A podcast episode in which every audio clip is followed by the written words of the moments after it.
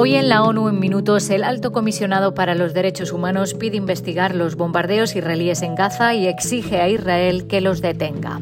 En la franja ya han muerto más de 11.000 personas, entre ellas 100 trabajadores de la UNRWA. Y la Organización Mundial de la Salud ha actualizado quién se considera de alto riesgo ante el COVID-19. Un saludo de Beatriz Barral. El alto comisionado para los derechos humanos dijo que los extensos bombardeos israelíes de Gaza, que incluyen el uso de armas explosivas de alto impacto en zonas densamente pobladas, deben ser investigados y pidió a Israel que ponga fin inmediatamente a esos ataques. Volker Turk dijo que los equipos de su oficina están monitoreando los ataques y varios incidentes con un elevado número de víctimas mortales en toda Gaza. Teniendo en cuenta el previsible alto nivel de víctimas civiles y la amplia escala de destrucción de bienes de carácter civil, nos preocupa seriamente que se trate de ataques desproporcionados que infringen el derecho internacional humanitario, sostuvo en rueda de prensa desde Amán, en Jordania. El alto comisionado dijo que han sido especialmente intensos los ataques contra hospitales, sobre todo los más grandes de la zona, el Hospital Indonesio de Beilahilla y el Hospital Al-Shifa de la ciudad de Gaza.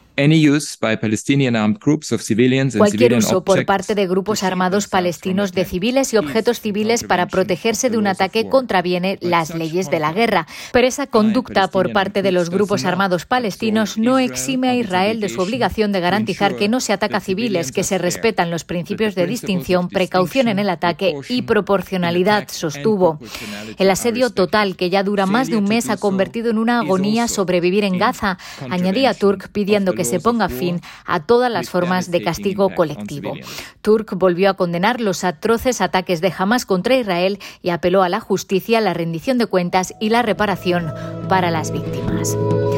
Más de 100 trabajadores de la Agencia de la ONU para los Refugiados Palestinos, la UNRWA, han muerto en el último mes debido a los bombardeos israelíes.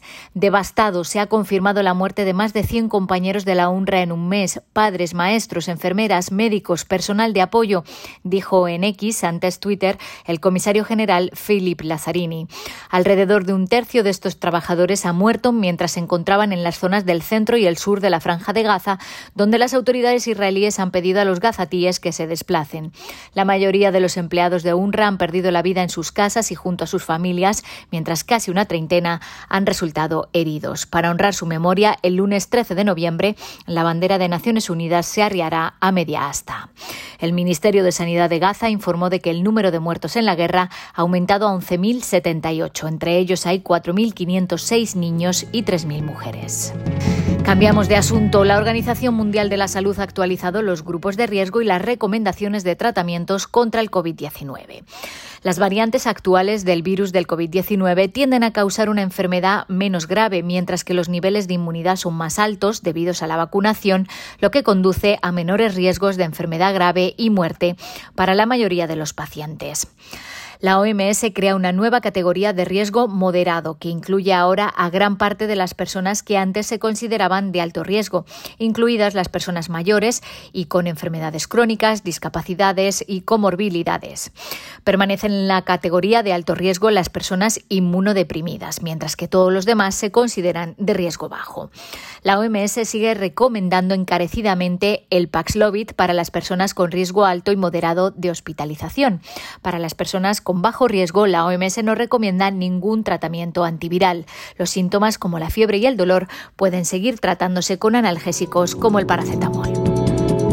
Y el secretario general sigue con preocupación la reciente escalada de tensión entre Guyana y Venezuela por la controversia fronteriza entre ambos países. Antonio Guterres confía en la buena fe de ambas partes para impedir cualquier acción que agrave o prolongue la controversia dijo su portavoz en un comunicado. En enero de 2018, después de analizar cuidadosamente la evolución del proceso de buenos oficios que había tenido lugar durante los años anteriores, el secretario general eligió la Corte Internacional de Justicia como el siguiente medio a ser empleado para la solución de la controversia fronteriza. La disputa fronteriza está ahora ante la Corte y el secretario general no expresa opinión sobre asuntos que son objeto de procedimientos judiciales en curso. Hasta aquí las noticias más destacadas de las Naciones Unidas.